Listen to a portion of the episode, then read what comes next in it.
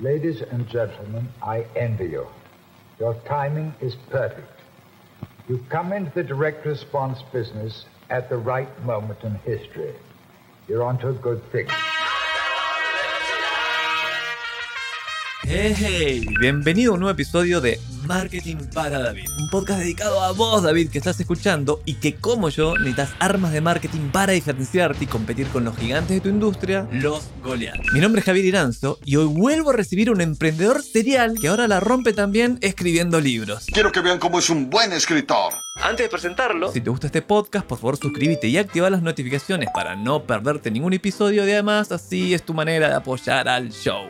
Ahora sí, hoy voy a hablar con Roberto Cami. Escucha David. Roberto es un emprendedor con más de 25 años de experiencia en la creación y gestión de empresas de tecnología, o empresas tecnológicas mejor dicho, que me encanta, titulado Piensa al revés, y acaba de publicar uno nuevo que se llama Hackea tu mente. Una obra con 52 ideas para aplicar en tu vida y expandir tus posibilidades personales y las de tu negocio. Ya tuvimos el agrado de escuchar su historia como pionero de internet en Chile con Map City en el episodio 48 de este podcast. Lo invitamos para comenzar sobre cómo se marketean y cómo se hackea tu mente. Tengo mucha curiosidad. Hoy vamos a aprender sin duda mucho.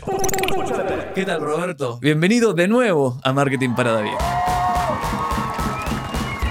Oye Javier, muchas gracias, me encanta tu programa, llevas muchísimos episodios, trato de no perderme ninguno y que me invites de nuevo a raíz del lanzamiento de mi libro, la verdad es que es un honor y espero poder transmitir algún mensajito por ahí para David, porque la verdad las cosas que últimamente me ha llegado mucho comentario y mucha pregunta, porque hay mucho escritor que está emergiendo, gente que está generando contenido muy valioso y dice, bueno, ¿y por qué no lo llevo a un formato distinto? ¿Cómo lo hago? Y surgen miles de preguntas y la verdad las cosas que para eso estamos, para ayudar a otros para que también sean capaces de poder generar lo mismo que yo he logrado hacer. Así es que feliz de ayudar. Vamos ahora sí a meternos a la entrevista. ¿Qué respondes cuando un amigo en un asado te pregunta, eh, escribiste un libro que se llama Hackea tu mente? ¿De qué cojones, va? ¿De qué cojones va? De todo, de todo lo que tiene que ver con las personas inquietas, que les gusta hacer empresa, que les gusta liderar empresa y que además tienen un componente en su trabajo personal de mejora continua, de mejor versionamiento individual. Porque el libro, la verdad, las cosas que si bien está enfocado en el mundo de los negocios, tiene todo un compendio que tiene que ver con eh, temas de felicidad, con temas de eh, motivación individual, búsqueda de propósito y básicamente todo lo que tiene que ver un poco más con la espiritualidad, de alguna manera, que es conocerse a sí mismo, ¿no? Eh, creo que es muy importante para ser un buen líder primero ser capaz de conocerse a uno mismo. Y muchas veces uno deja eso de lado para el final, para otro momento, y es tan importante hacerlo antes que yo lo coloco en un libro que justamente, principalmente los jóvenes van a leer, digamos. Son, mis lectores son en general gente joven que está muy ávida de aprender, que va a valorar mucho las experiencias de alguien más viejo, perfiles de 30 años, 35, 40, 45 años. ¿no? Soy fan de, hackear cosas o de encontrar estos hacks. De hecho, este podcast siempre tiene una sección que es hacks. Cómo cortás camino, cómo haces cosas más inteligentemente, cómo te ahorras plata o, dinero, o salud, o estrés. Entonces los hacks son, son como trucos, ¿no? Son esas cosas que, que nos ayudan a resolver temas que consideramos re complicados, a veces con algo súper simple. ¿Cuál es tu top 5, para no spoilearlo todo, pero tu top 5 de los hacks que tus favoritos. Tenés un montón, pero ¿cuál recomendarías, le recomendarías a David que está emprendiendo de alguien que ya la hizo como vos?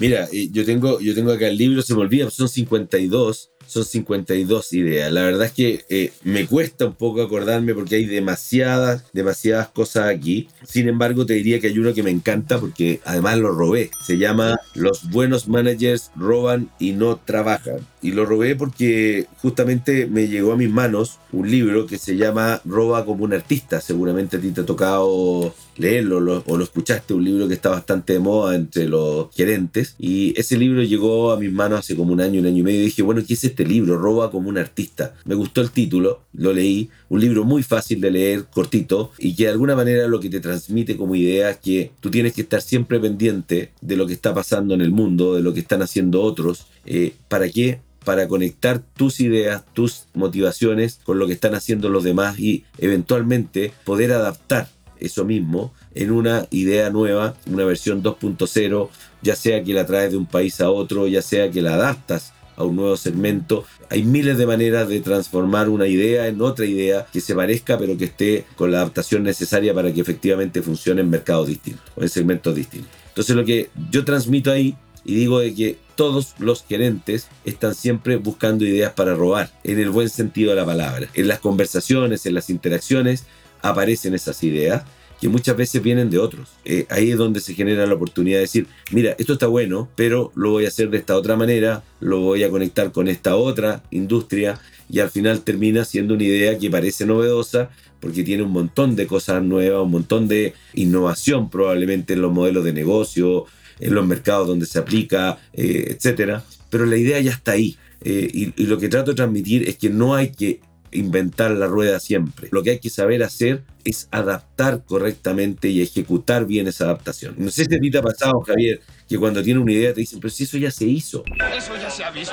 O te dicen, si eso fuese bueno, ya alguien lo habría hecho. Bueno, y así empiezas a matar todas las ideas, poniéndole peros ¿no? a, la- a la- a las cosas. Cuando en realidad el tema tiene que ver más con adaptar o con tomar ideas prestadas y aplicarlas correctamente para que alguien, por ejemplo, las pueda ejecutar mejor. Y el caso de esta idea que yo tomé de este libro, está puesta como uno de mis episodios, muy corto. Hago la referencia al libro, evidentemente, porque de ahí es donde me inspiro, pero va a llegar un segmento distinto que probablemente nunca va a leer el libro. Entonces estoy llegando a un mercado nuevo, con una visión distinta, en un formato diferente, y eso hace de que la idea sea una idea nueva. Mira, me encanta, me encanta el primer hack que sacaste, porque a mí me pasaba también como lo que decís, de esta, este problema moral, con comillas, robar, porque en realidad no es que estás robando, estás inspirándote en algo, por eso él roba como artista, y ahí yo, en- final, ¿sabes que finalmente entendí lo que quería decir roba como artista? O sea, los buenos artistas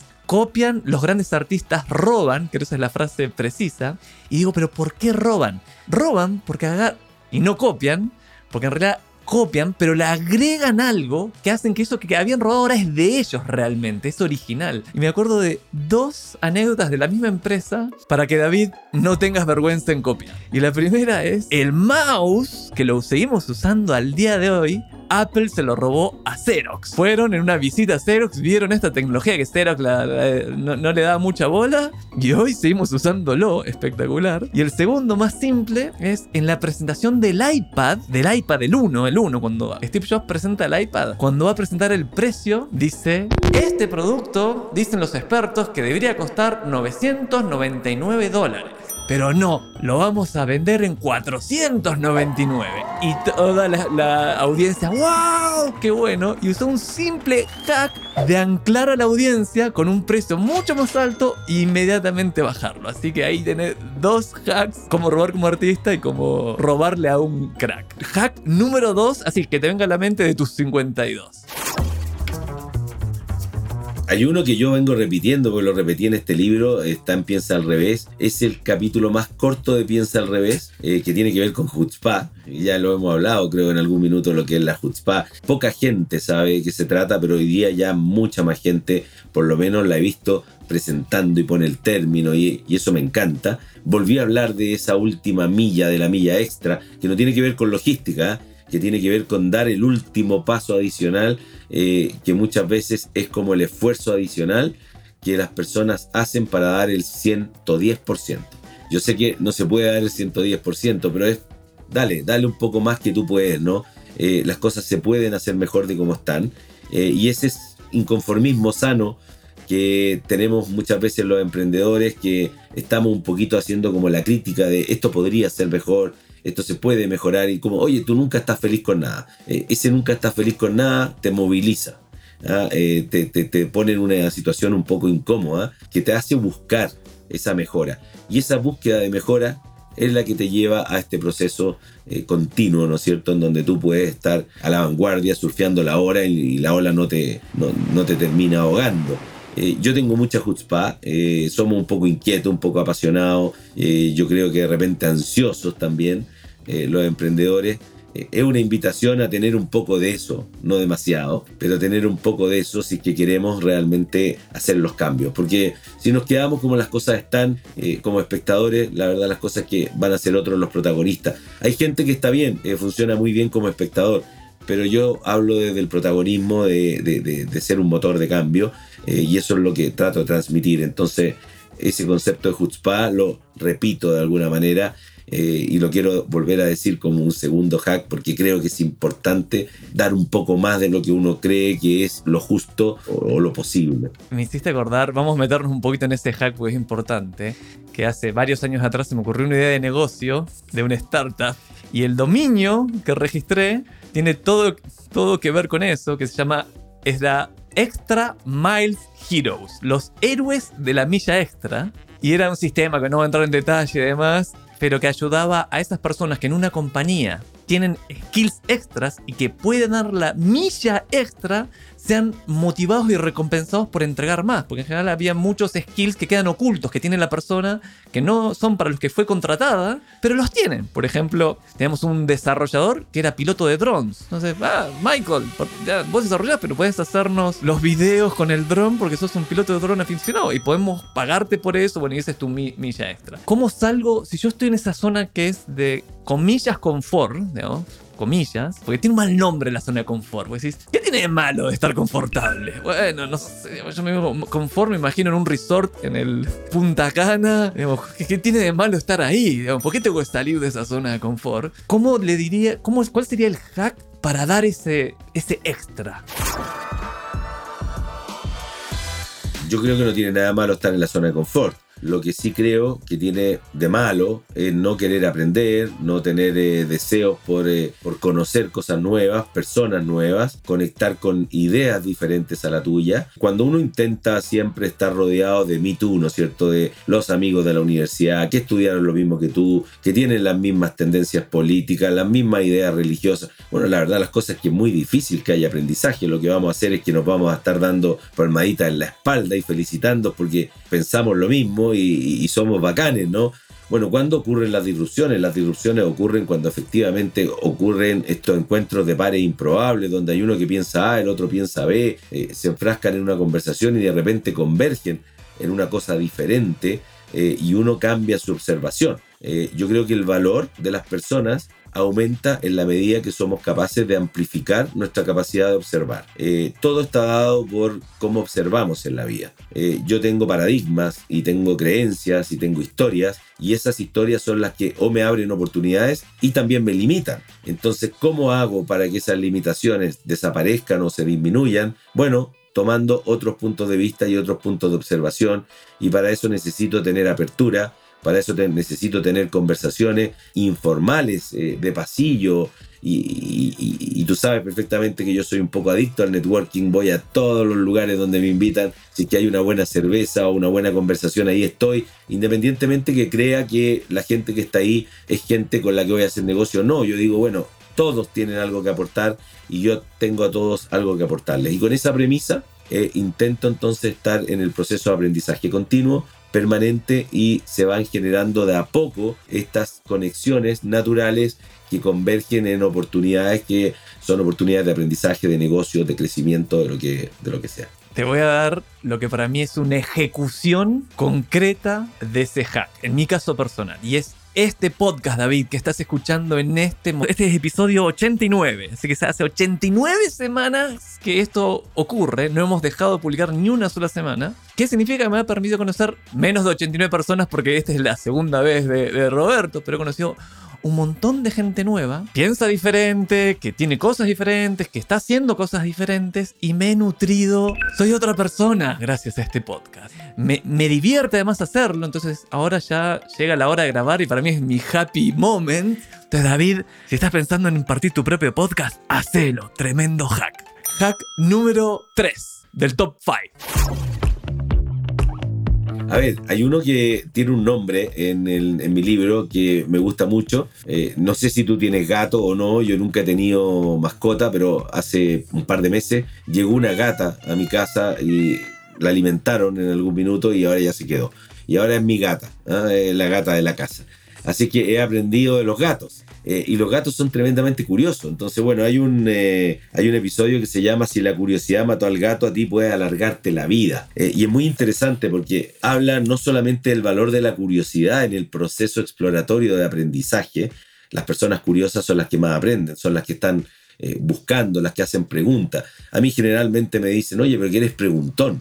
Y, y no me he dado cuenta cuando estoy haciendo las preguntas que estoy siendo preguntón y a veces eso a alguien le puede chocar, ¿no? Eh, me he preocupado un poco más de, de, no traspasar los límites, pero soy bastante curioso. Eh, y hay algo muy interesante que no va solamente por la línea de cómo la curiosidad te abre oportunidades de aprendizaje y de crecimiento, sino que la curiosidad, y hay estudios, y los coloco ahí en, en, ese episodio, de que las personas curiosas viven más. Así como se habla de la longevidad de los japoneses, que de alguna manera meditan y que ven la trascendencia, eh, tienen un propósito después de que jubilan eh, y no son las personas inútiles que muchas veces en el mundo occidental, cuando uno se acerca a la edad de jubilación, como que empieza a ser despreciado por la sociedad. Bueno, eh, en el mundo, en el mundo oriental, ¿no es cierto? En Japón particularmente tenemos las mayores tasas de longevidad porque estas personas son los sabios, son los que le enseñan a otros. Y bueno, parte de eso tiene que ver con esta curiosidad y con este proceso de aprendizaje permanente en donde tu cerebro está trabajando, está siendo útil y está aportando. Eh, porque el valor que puede tener la experiencia es incalculable. Pero de alguna manera la juventud está muy sobrevalorada en nuestro mundo occidental y la experiencia, la persona mayor, le cuesta mucho más encontrar eh, espacios donde desenvolverse. Uy, hay un. No me acuerdo el concepto japonés, creo que es Iyagi, Iyagi, ¿no? Ikigai. Ahí está, gracias. Si encontrás eso, sin duda la curiosidad la vas a tener, porque sobre las cosas que te gustan sentís curiosidad. Vamos a meternos al hack número 4 que puedes conectarlo con el 3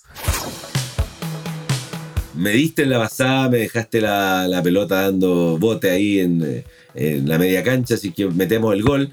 Eh, justamente hablaste de Ikigai y hay un capítulo, eh, yo no le llamo capítulo, un ensayo que se llama Conoces tu talento único, en mi libro, y justamente habla de eso mismo, se habla del Ikigai. Aquí yo quiero mostrar, eh, para los que vean esto en video, este es el, el Ikigai, que efectivamente combina cuatro elementos fundamentales, ¿no es cierto? Y que tienen que ver con de alguna manera la vocación que tiene, la profesión, la pasión y la misión, pero más externamente es lo que te encanta hacer, eh, lo que el mundo necesita, porque tiene que ser algo que, haga fit con el mercado, que genere valor, eh, lo que soy bueno y evidentemente por lo que la gente está dispuesto a pagar. Y cuando uno encuentra la intersección de esos cuatro elementos, eh, encuentra su talento único o encuentra su propósito y, muchas veces donde te tienes que enfocar para desarrollar más profundamente tus habilidades, para que puedas vivir de ellas, evidentemente, pero además que tu trabajo deje de ser trabajo y tu trabajo comienza a ser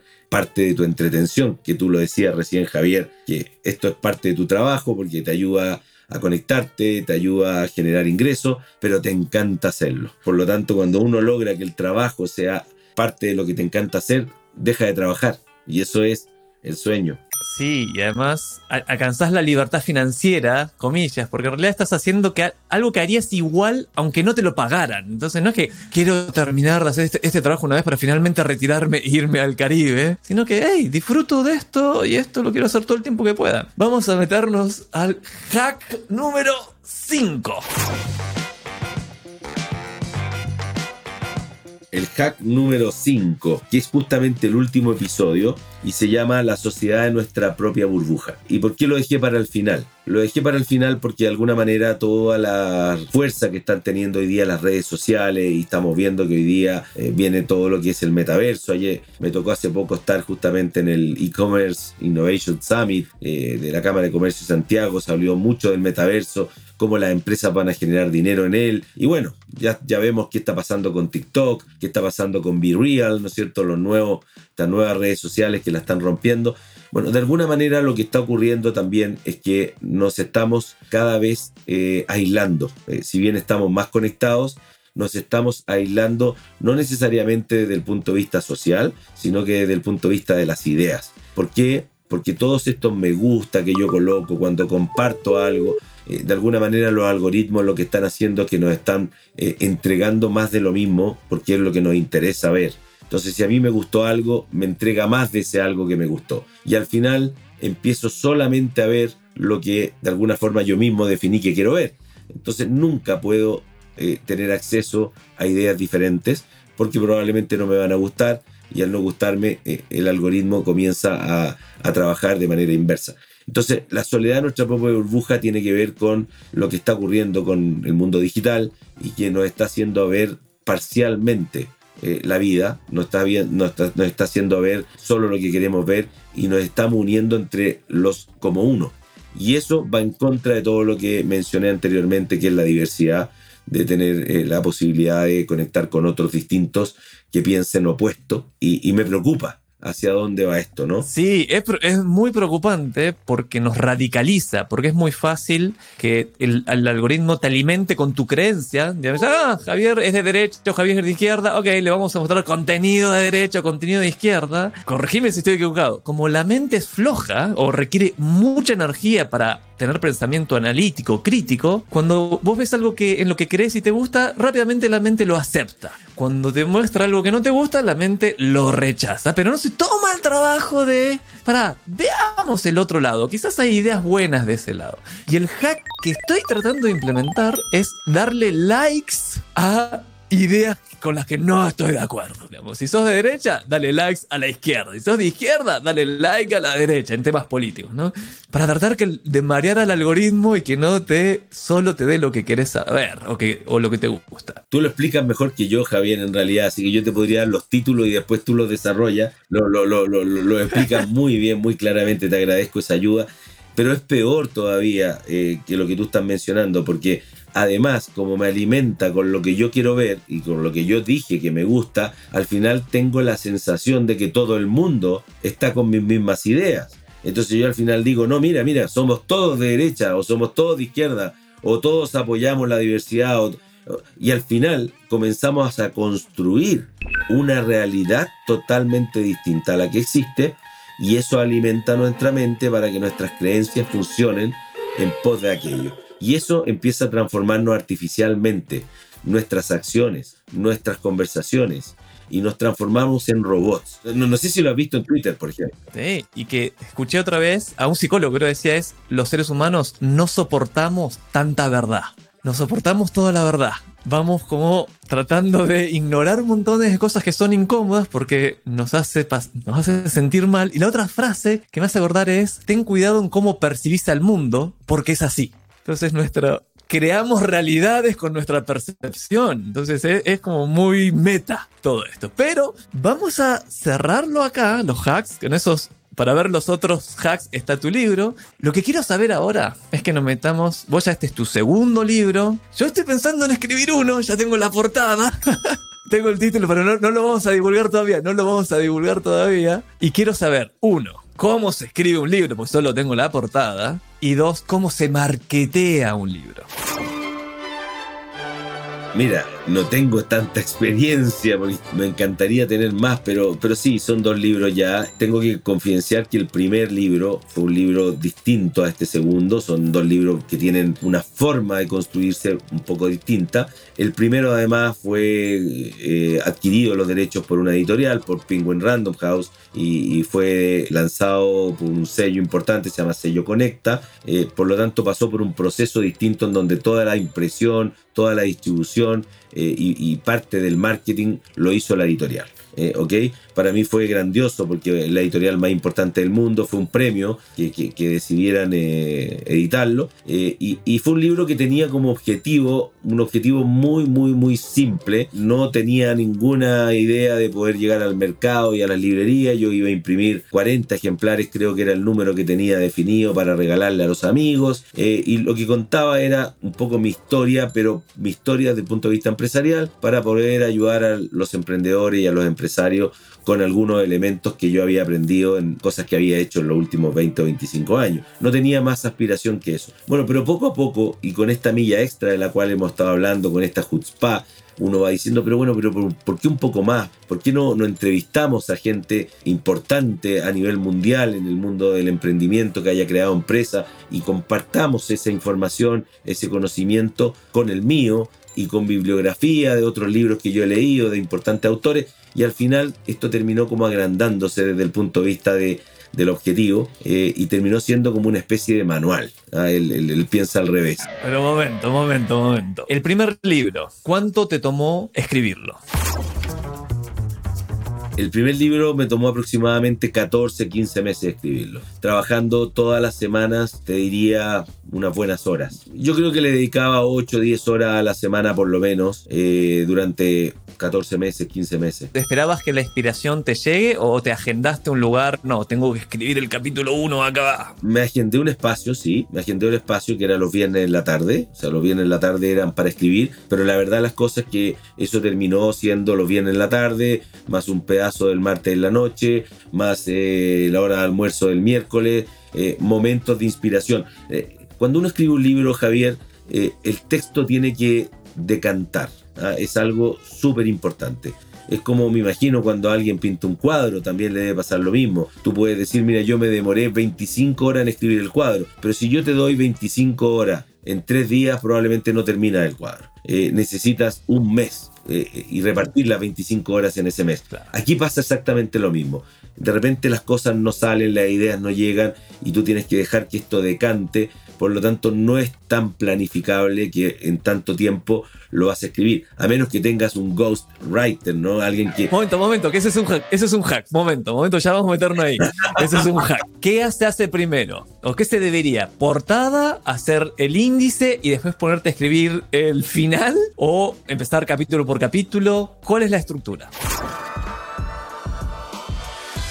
A ver, la estructura, para mí, lo que a mí me funcionó, no necesariamente lo que debiera ser. Yo lo que dije fue, estos son los temas que quiero poner en la mesa. Y agarré estos, estos sticks de, de 3M, ¿no? Y lo que hice fue ir pegando los temas en un círculo y luego cada tema tenía alrededor otros subtemas que eran las ideas básicamente que iban a tener que estar contenidas en estos macro temas. Y una vez que yo vi que todos estos temas tenían de alguna manera la posibilidad de tener coherencia, eh, lo fui asociando a las historias que quería contar en cada uno de los temas, que normalmente estaban apalancadas en historias personales, que ese caso es mío, personal, digamos, pero alguien podría no apalancarla en historias personales y podría hablar solo del tema, como es el hackea tu mente, que son más temas independientes, ¿no?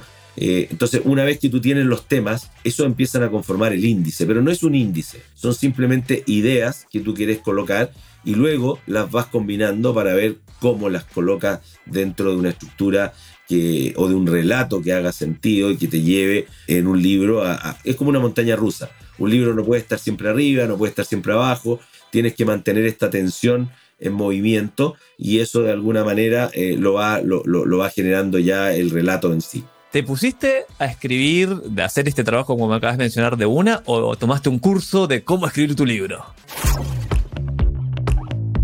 No, eh, fue de una, tuve un apoyo, eso sí. Había una persona que había escrito un par de libros más pequeños y que de alguna manera eh, entendió muy bien lo que yo quería transmitir, entonces me ofreció acompañarme en este proceso. Él no es periodista, no, es escritor, es, un consultor de empresa se llama, se llama Jorge Zamora, a lo mejor tú lo conoces. Eh, él fue vital en el proceso porque me ayudó a estructurar el orden para poder ir avanzando. Creo que es muy importante acompañarte porque en algunos momentos uno se siente bastante solo, las ideas se traban y, y, alguien externo que no esté tan metido emocionalmente en el proceso te puede dar una idea, un hack para salir de ahí o para poder eh, resolver alguna, alguna temática que está inconclusa. Ya nos vamos a meter ahí, David, tranquilo. Pero antes vamos a hablar un poquito de marketing, que es el tema del podcast. La dicen, dicen, falso, que no deberías juzgar a un libro por su portada, pero lo hacemos, juzgamos a los libros por las portadas. La portada de tu libro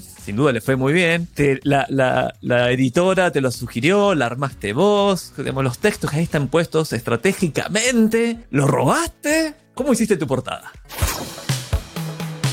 La portada del primer libro es una portada diseñada por Penguin Random House. El nombre se lo puse yo, eh, lo, discutimos con, con, Penguin, pero la verdad es que la portada aparecen las cuatro caritas cuando hay una que está, que está al, revés, ¿no? Pues se llama Piensa al revés. Es una propuesta de ellos que, que me gustó. La encontré al comienzo muy simple, muy básica, pero la verdad las cosas que ya estoy cada vez más convencido que eso eh, el menos es más, funciona y funciona increíble, transmite exactamente lo que la idea que tú quieres eh, finalmente dejar en el lector eh, y funcionó, funcionó muy bien, pero fue una propuesta de ellos. Te cuento un hack que aprendí, no recuerdo en qué libro, que es esta es la historia, la historia una historia re interesante de cómo la portada cambia realidad. Es un editor, digamos editor que buscan libros para publicar, leen un montón y había encontrado un libro que le había gustado mucho la historia, pero el libro no había vendido nada, había vendido re poco desde lo que lo habían. La autora lo había escrito. No me puedo acordar bien el nombre. Le compró los derechos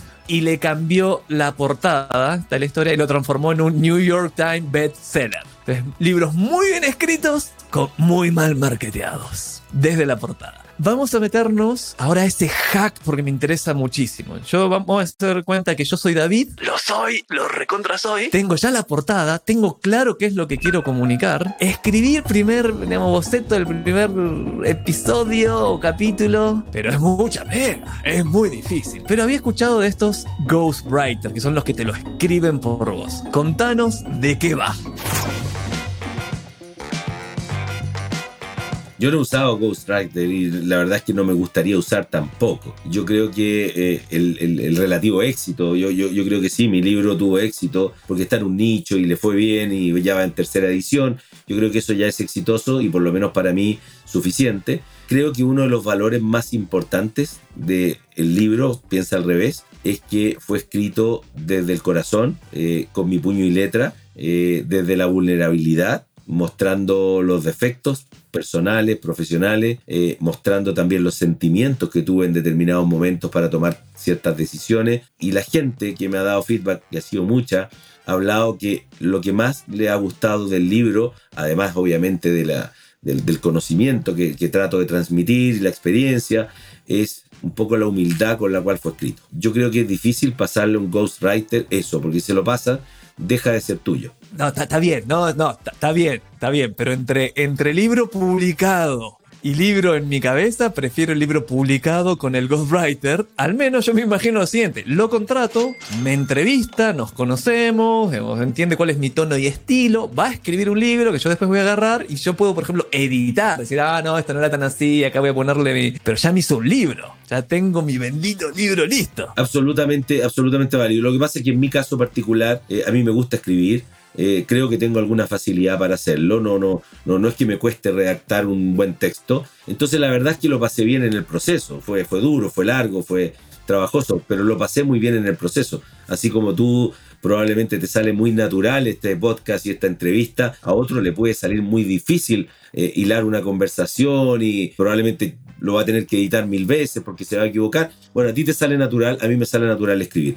Yo creo que depende de esas condiciones. Wait, David, me sale natural ahora episodio 89. Si te vas al episodio 1, eh, de, hecho, del 1 al 50 o al 60, ensayaba la intro, esa, esa parte que digo al principio, eh, hey, bienvenido a Marketing para David, eso lo ensayaba 15 veces al menos antes de que llegara el invitado y grababa. Así que son las repeticiones, es otro hack, es como repetir, darle, darle, darle, darle. Ahora, ¿algún datito para conseguir ese, ese Ghostwriter? Eh, Fiverr, digamos, eh, o hay, tenés uno para recomendar. No, no, no. Hay, hay, hay, hay, gente local, hay gente local que se dedica a eso. Yo tengo un par de nombres, si a alguien le interesa que me contacte en mi red. Y lo, sí, sí, sí, te voy a contactar. los, puedo, ayudar. Yo no tengo experiencia con Ghostwriter. Lo que sí, eh, en el segundo libro, porque hemos hablado del primero, ese está autopublicado. Eh, el segundo libro, desde el nombre, desde la portada, desde todo, eh, está definido por mí hasta la distribución hoy día en la, en, la, librería. tiene que ver con acuerdos que yo mismo, Roberto, Roberto Cami hizo con, con empresas que se dedican a eso, etcétera, ¿no? Eso fue automarketeado 100%. ¿Y por qué? ¿Por qué tomaste esa decisión? Por varias razones. La primera es porque las compañías editoriales no han pasado por buenos momentos. Eh, de alguna manera eh, ya tienen los pocos libros que están editando localmente, porque no es que saquen 50 libros al año, sacan 3, 4 o 5. ya tienen un cronograma y a mí me ofrecieron una editorial sacarlo el 2023.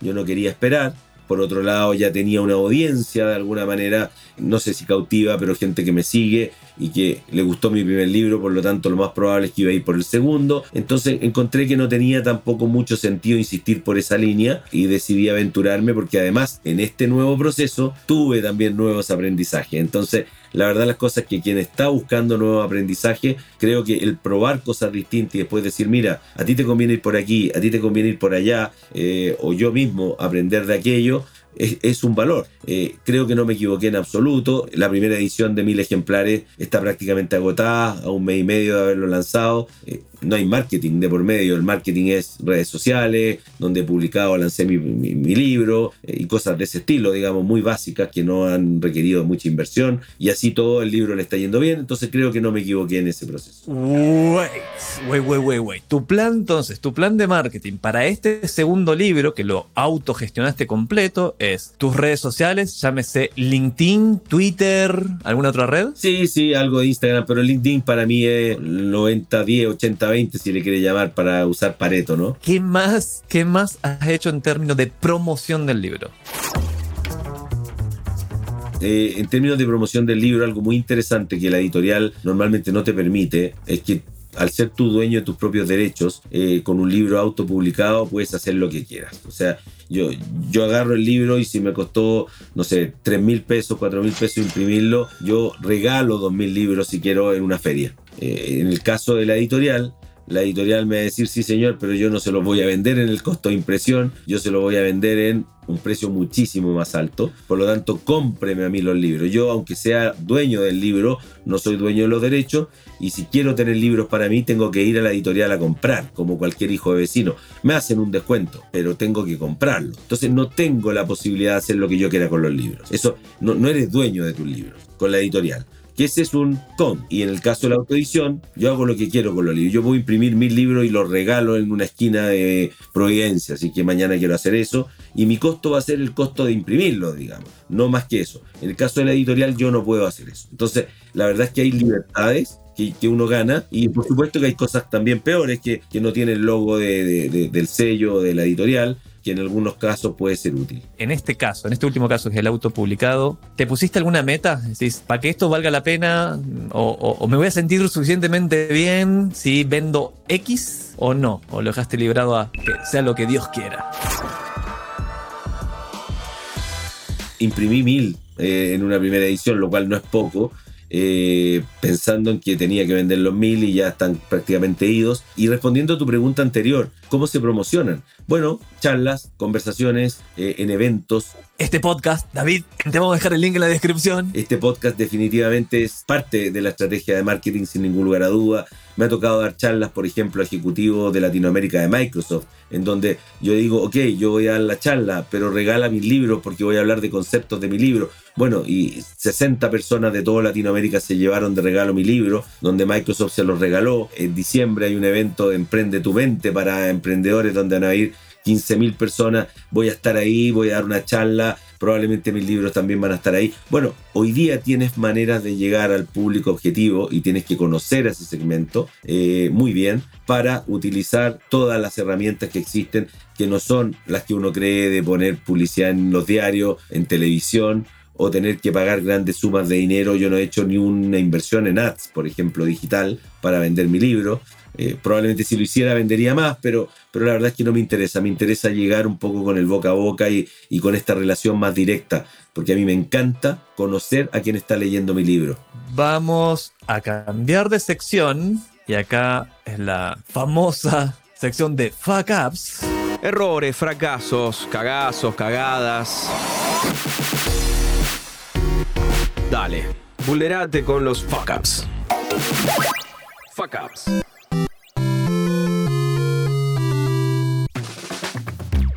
Y la idea es que nos cuentes qué cagazos o singular te has mandado al escribir o promocionar alguno de tus dos libros. Wow, tengo uno que te va a encantar, Javier. Tú sabes que yo tengo un podcast que se llama Piensa al revés. Bueno, algunos de estos eh, episodios que están en este libro están digitales en audio para el flojito o para el que quiere escucharlo en el gimnasio, en el auto. Eh, no todos, pero algunos lo tienen. Entonces, si, tú te encuentras con alguno que lo tiene y hay un código QR, por ejemplo, aquí dice Miserias de Guerra, ese está en podcast. Y tú puedes ir directamente al podcast y escuchar ese hack. Yo contraté a una persona que me ayudó a ordenar estas ideas para llevarlas luego imprenta, ¿no es cierto? Y, y parte del trabajo de la persona que le pedí que hiciera esto, le dije, mira, por favor, genérame los códigos QR que te llevan a cada uno de estos episodios. Que hay generadores de código QR, muy sencilla el trabajo, ¿no? Bueno, y la cosa es que generó los códigos QR, eran como 35, 32 códigos QR, y luego mandé imprimir. Y me entregan mi libro, se lo regalo a una persona importante, lo abre, uh, qué bueno, esto tiene códigos QR, le pone el teléfono, la fotografía y lo lleva a una página de publicidad. Y yo digo, ¿what?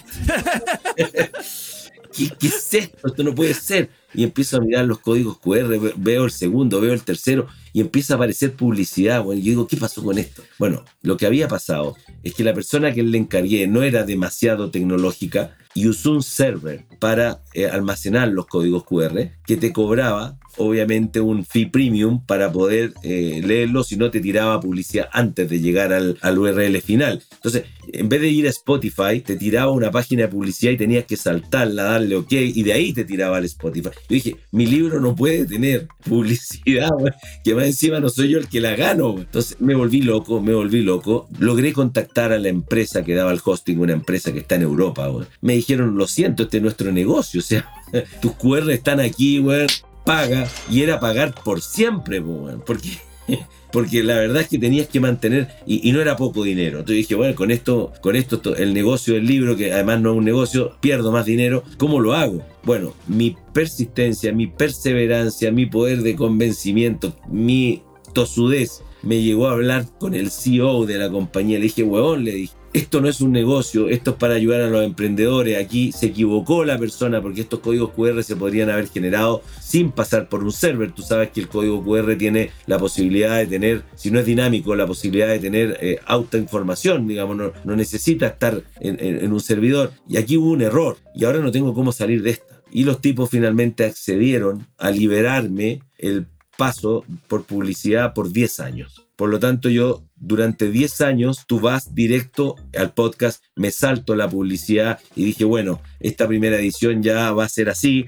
Y la segunda tiene nuevos códigos QR generados por mí, sin server, que van directo al podcast y ya me evito ese problema, pero ya también por los próximos 10 años esto también está evitado, eh, pero fue una cosa que me tuvo mal en mis vacaciones, que yo estuve hace poco en Croacia y, Polonia, me doy cuenta de esto y olvídate lo que fueron las vacaciones hablando con, con los europeos, tratando que me, me, me, pasearan la publicidad. Fue una cosa tremenda. Nos vamos a subir a la máquina del tiempo, ya la conoces, el DeLorean. ¿Qué te dirías si te encontraras con tu versión pasada o futura? Subite a la máquina del tiempo. En el episodio anterior volvimos al comienzo de Map City. Acordate, David, que lo puedes chequear eso también en Spotify, te voy a dejar link en la descripción. Pero hoy vamos a volver al año 2019, antes de publicar tu primer libro. ¿Qué te dirías? ¿Qué harías diferente? Con respecto al libro, o sea, la mejor decisión que tomé fue publicar el libro. Tenía dudas, ¿ah? créeme, dije, no, me voy a meter en algo que, ¿para qué? ¿Qué gano? O sea, definitivamente aprendí mucho definitivamente me abrió muchas puertas. Eh, me conectó con gente maravillosa y me permitió entrar en un mundo totalmente distinto en donde hoy día puedo conversar sobre eh, temáticas que tuve que aprender para incorporarlas en el libro y me generó el bichito este de estar permanentemente leyendo. Yo siempre he leído, pero no estaba tan activo en ese proceso para poder eh, estar en las conversaciones que la llevan, que creo que son cada vez más aceleradas y de alguna manera estos micro temas que, que, se plantean sobre todo en el Hackea tu mente, te permiten abrir la mente o hackear la mente en un tema en particular y si a ti te interesa y es algo en donde tienes dolores, bueno, vas y profundizas en ello. Pero hoy día la gente no quiere leer probablemente libros de 500 páginas, sino que lo que quiere es que le vayan hackeando la mente y él decidir o ella decidir dónde quiere profundizar de acuerdo a los dolores o a los intereses que tenga. Entonces creo que aprendí mucho de cómo llegar a esas personas con ideas nuevas y eso me abre conversaciones y las conversaciones abren oportunidades, abren acciones, abren amigos, eh, abren experiencia y estoy fascinado con, con, esa oportunidad que se me dio. Planta el árbol, ten un hijo, escribe un libro. Me, falta el tercero. Escribe un libro, escribe un libro. Hay algo que tú no sabes, Javier. Eh, yo entre el primer libro, Piensa al revés, y el segundo, Hackea tu mente, comencé a escribir un libro de ficción. Ah, ah. Y ese libro está en un 60% ahí guardado, porque es infinitamente más difícil escribir un libro de ficción que escribir un libro de negocio. Y es infinitamente más difícil. Y llegó un momento en donde dije, wow, no sé cómo seguir y, y wow, y ahí está remojando, remojando, está el 60% de la historia a lo mejor en algún minuto lo, retomo, pero mi segundo libro iba a ser de ficción. Tengo dos hacks ahí, ya que hemos hablado tanto de hacks hoy. Uno es la de J.J. Rowling, creo que es la autora de Harry Potter. Su hack fue encerrarse en un hotelito ahí en Londres, no sé dónde, que se encerró, o sea, se contrató el hotel, fue no sé cuánto, una, dos, X cantidad de semanas y era solo a escribir el bendito libro, o sea, salir de tu ecosistema o hábitat habitual.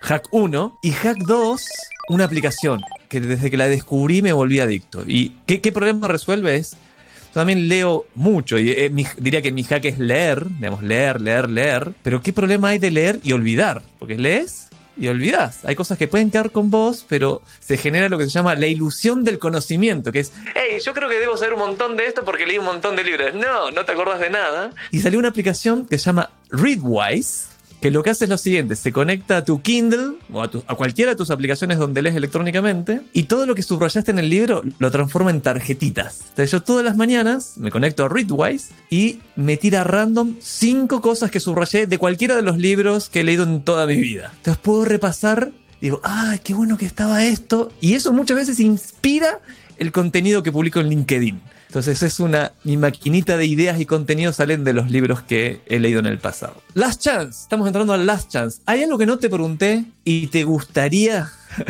responder? No, simplemente me gustaría conversar sobre algo que me ha tocado últimamente hablar con varias personas, eh, ejecutivos de repente que han dejado su empresa, algunos obligadamente, u otros porque están buscando su camino, su propósito y de alguna manera entran en ansiedad, ¿no? Y dicen, no, mira, yo lo que quiero hacer en mi vida es esto y lo marcan y, creen que tienen las cosas muy claras y si que no encuentran el fit perfecto con, eso que ellos creen que quieren hacer, no entran en, el, en la oportunidad. Eh, yo creo que hay que darle mayor espacio, mayor flow, eh, hay que dejar que las cosas ocurran eh, sin tanto control. Yo soy, he sido toda mi vida muy controlador eh, ha sido uno de mis grandes defectos. Estoy hace ya varios años soltando, soltando, soltando todo lo que puedo soltar y he podido comprobar de manera empírica cómo en la medida que tú sueltas, solo se alinean astros para que eh, tu vida vaya tomando el rumbo deseado en donde se genera esa, esa oportunidad que está dada por el Ikigai, que ya lo hablamos. de alguna manera, las cosas se van alineando solas para que tú termines haciendo lo que amas eh, y, por lo que la gente te valora y por lo que está dispuesta a pagar, etc. Entonces, yo, yo, estaba gerenciando empresas en primera línea, me gustaba estar en, la batalla, ¿no es cierto?, al frente del, con el arma, ¿no es cierto?, en, la adrenalina. Y por ejemplo, ahora me di cuenta que lo que quiero es estar más atrás, eh, estar más acompañando, estar más haciendo que el otro brille y ayudando a, esa, a ese proceso. Tiene que ver con las etapas de la vida también, pero de alguna manera yo no lo hubiese planificado así. ¿ah? Yo no hubiese dicho hace, cuatro años, mira, ahora yo quiero estar ahí, yo quiero hacer esto. No, las cosas se han ido dando y eh, a lo mejor escribo un tercer libro y, hoy día te puedo contar que me están ofreciendo también pequeños programas de televisión en un canal privado. A lo mejor termino en el mundo, en el mundo de las comunicaciones, cuando yo no vengo de ahí. Eh, bueno, naturalmente se van alineando los astros y van ocurriendo las cosas si es que tú sueltas. Si es que no sueltas, vas a estar siempre amarrado en lo que crees, para lo que eres bueno, para lo que naciste, eh, y, y puedes estar tremendamente equivocado con eso. Uy, qué buen consejo de despedida fue ese. Qué bueno que, que está el espacio. Me hiciste acordar de un par de cosas. De Don't Worry, Be Happy es una. La otra es All You Need Is Love. Eh, y relájate, relájate, déjalo, déjalo fluir. Y sí, sí, ah, y seguí dato freak mío, que no lo contamos de Roberto al principio. Eh, Roberto eh, es baterista ahora, pero nunca tuvo oído para la música y me contagió la idea y estoy aprendiendo a tocar la batería yo también. Y, puedo decir que hasta acá me ha costado un montón, pero sí lo encuentro relajante, un hack para, para tu mente. Roberto, si David quiere saber más de vos, tu podcast, tus libros, tus empresas, ¿cuál es el mejor lugar para contactarte? Mi centro de operaciones hoy día LinkedIn. Definitivamente ahí estoy, contesto todo, publico mucho. Así que por LinkedIn es lo más fácil. Mi Instagram tiene una mezcla de cosas que probablemente a nadie le va a interesar mucho. Y Twitter, la verdad es que cada vez me gusta menos, cada vez menos activo ahí. Eh, así que LinkedIn es la forma más, más, directa. O mi blog personal, piensaalrevés.cl o robertocami.com. Información sobre el libro en hackeadatumente.cl. Así que hay múltiples formas y múltiples canales, pero LinkedIn va a ser siempre la plataforma número uno sobre la cual voy a trabajar mientras no aparezca algo que la supere. Y además pronuncias bien el nombre de la red social, no es LinkedIn. Muchas gracias Roberto por estar con nosotros, un placer recibirte nuevamente, te deseo mucho éxito con todo lo que estás haciendo. Ahora sí, llegó el momento de despedirnos, gracias por haberme acompañado hasta acá con esta espectacular historia, gracias por escuchar Marketing para David. De este lado del micrófono te habla Javier Iranzo y del otro está Delphi Suane y Salva Luca en la producción y Fede Ferreira en la edición. Puedes escribirme con consultas o comentarios sobre este episodio a mail, javier.iranzo.com y LinkedIn también, respondo todo, estoy súper activo ahí, o en mis redes sociales con el mismo nombre. No te olvides de suscribirte al programa en Spotify o donde sea que nos estés escuchando y activa las notificaciones porque eso también es un hack.